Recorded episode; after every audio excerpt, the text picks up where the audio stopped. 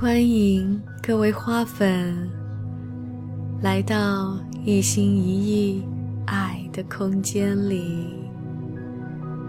听我为你读书，读这本由美国正念导师唐纳德·阿尔特曼所撰写的《正念的革命》。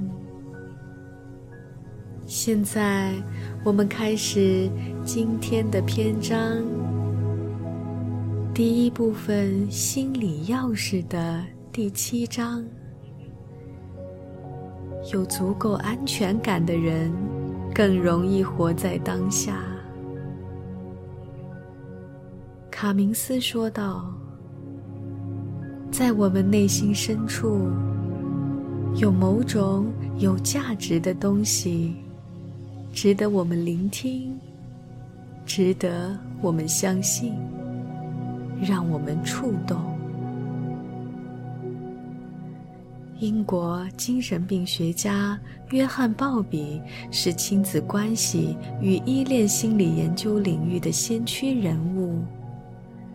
他从研究中得知，从呱呱坠地的三岁之间，一个人与监护人。与周围环境的关系将会大大影响其信任感、安全感和幸福感的形成。当父母或监护人在回应孩子的需求时表现得充满自信、得心应手，那么这个孩子就将发展出安全型依恋，以后更有可能变得灵活。善于交际，受环境影响更少。这样的孩子会明白，让自己的需求得到满足并不困难，只要通过情感交流就可以达到。但如果一个孩子的需求得不到满足呢？如果孩子的父母对孩子的需求漠不关心、忽冷忽热，在回应孩子的需求时表现出焦虑、失落、心事重重，甚至直接拒绝或对孩子进行辱骂，又会对孩子产生怎样的影响呢？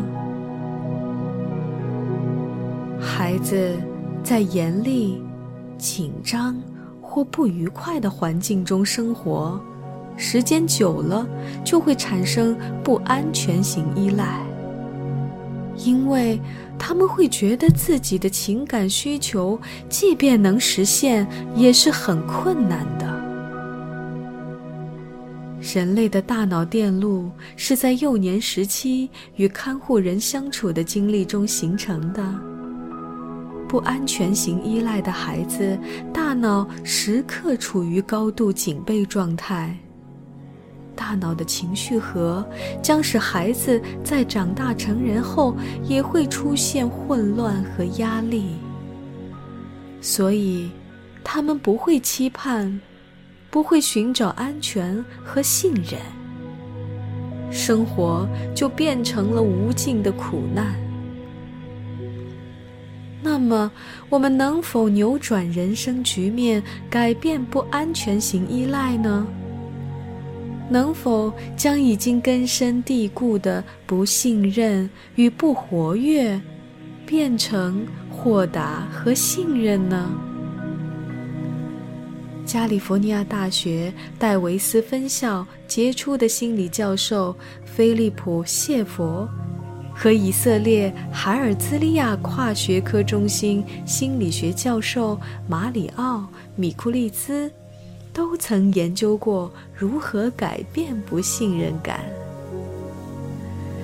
在一次研究中，当参与者们完成了确认不安全型依恋关系的调查问卷后，谢佛和米库利兹向这些人展示了一些表示亲密和安全的词语，比如“爱”、“关怀”和“支持”。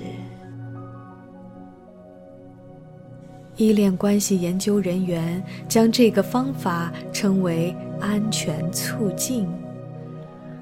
谢佛和米库利兹在《成年期依恋》一书中解释道：“有过安全促进体验的人，比其他人更为豁达，更容易相信别人。”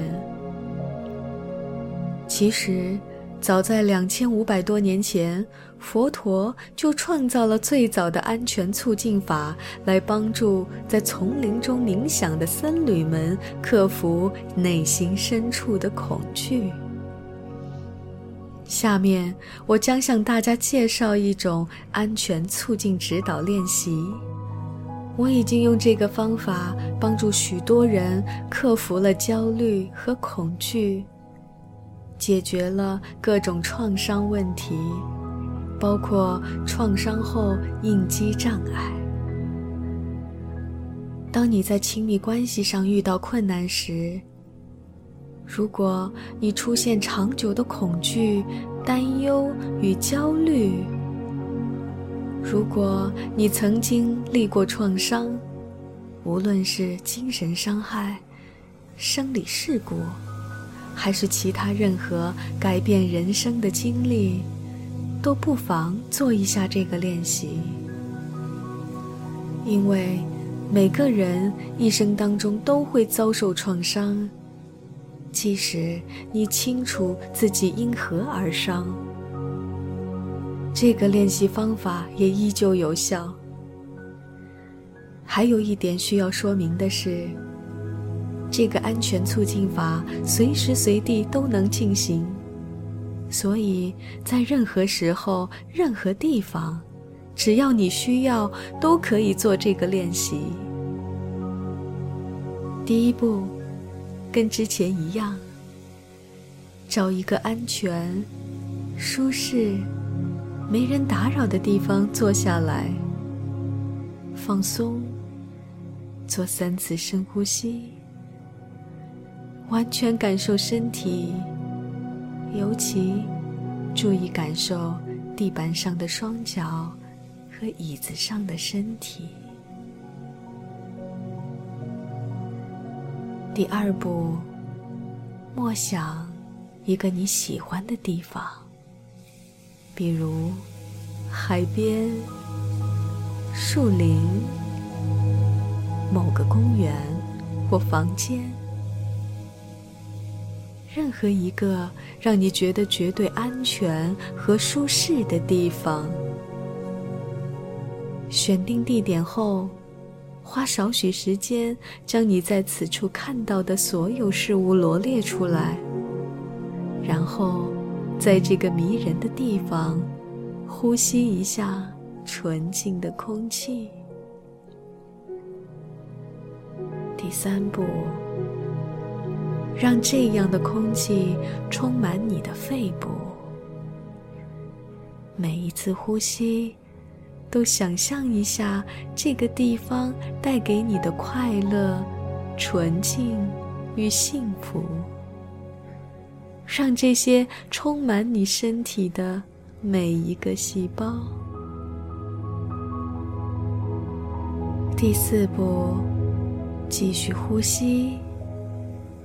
直到你的整个身体，从脚尖到头顶，都充满了快乐、纯净与幸福。第五步，这时你会发现，你的双眼、脸颊、下巴全都放松了。也许，你的嘴角还露出了一丝微笑。请保持这种放松的状态，花上几秒钟，感受一下每一次呼吸时都上下起伏的腹部。记住，一定要时刻去体会自己的感受。如果你感觉不舒服，就睁开双眼，中断练习。如果这个练习让你感觉不堪重负，那么你也许需要寻找专业指导。每一次做这个练习时，只要能让你感觉良好，就尽管去做，不必一次性的完成整个练习。这样的练习，哪怕只做一点点，都能帮助你恢复内心的信任感和安全感。然后，花些时间想想其他人。比如，历史上的所有人是如何应对自己的困难处境的？这些人全都面临过诸如恐惧、焦虑、无助等各种心理或生理上的痛苦，面临过压力和苦难，也会像你一样。面临过一些自己没有能力解决的难题，把这些全都想明白之后，请你感受一下，这种困难是在你身体的哪个地方感觉到的？你的身体储存着对某个创伤的记忆，因此，你不妨感觉一下。这个创伤的能量被储存在了哪里？以便对它稍作释放。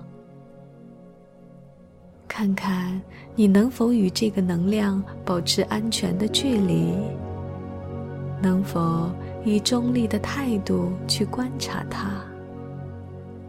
它有多强烈？它在身体的哪个区域？是严重，还是轻微？是像盔甲一样又硬又厚，还是像泡沫一样又软又薄？在接下来的练习中，假设你并不是独自一人在经历这些困难，想象你的周围都能理解。能感觉到你的苦恼的人，他们都在你的周围，他们时时刻刻都在增加，围了一层又一层。当你陷入困难时，所有人都开始靠近你，有你的家人、朋友。还有一些，也许你并不认识，却在听说你的近况之后，主动来给予帮助的，甚至是一只忠诚的宠物，都愿意给你带来抚慰。如果你曾经与某些家庭成员之间有摩擦，觉得他们不会支持你，那就想想。那些你觉得会关心你的人，无论他们在世与否，他们可以是你慈祥的爷爷奶奶，或其他远房亲戚，可以是诸如甘地、特蕾莎修女之类的人物，也可以是你钦佩的任何人。总有些人此刻会在你身旁，全力支持着你。你甚至可以想象他们正握着你的手，拥抱你，或把手搭在你的肩上，安慰着你。他们将全部的爱都给了你，在你周围形成一个充满关爱、亲密。理解和保护的安全圈。再做几次深呼吸，每一次吸气都将这些善意的人提供给你的安全感和关爱吸进身体里。你会发现，这一切或让你激动不已，或让你有种安全感，或让你心平气和，去微笑面对这些善良的面孔吧。他们愿意帮助你，因为他们真真切切的关心着你。他们会陪伴着你，会理解你的难处，因为他们曾经也经历过磨难。每个人都与你一样，在漫漫人生中，总有些时刻需要别人的帮助。接下来的几分钟里，让你的内心被这些人的给予你的关爱和安全感而感动吧。他们此刻唯愿陪伴在你的身边，并且相信你一定有动力、有能力走出困境，迈向前方。接着。将注意力集中到周围的人们给你的祝福中，他们充满关爱，知道你有能力、有勇气，且心态豁达。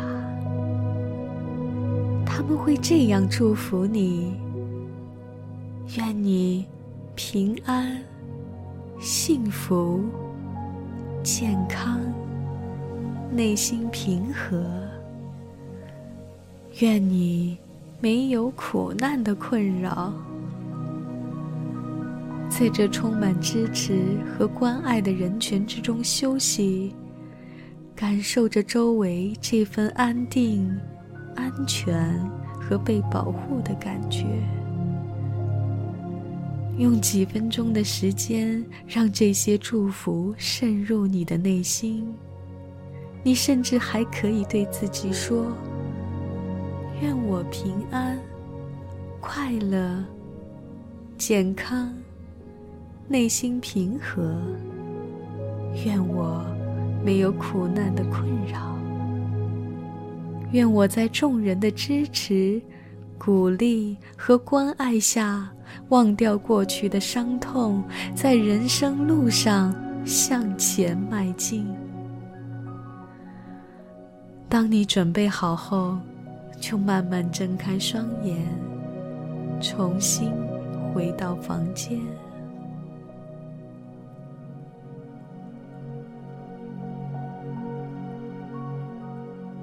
今天的一心一意为你读书就到这里，感谢你的耐心聆听，期待在下一章。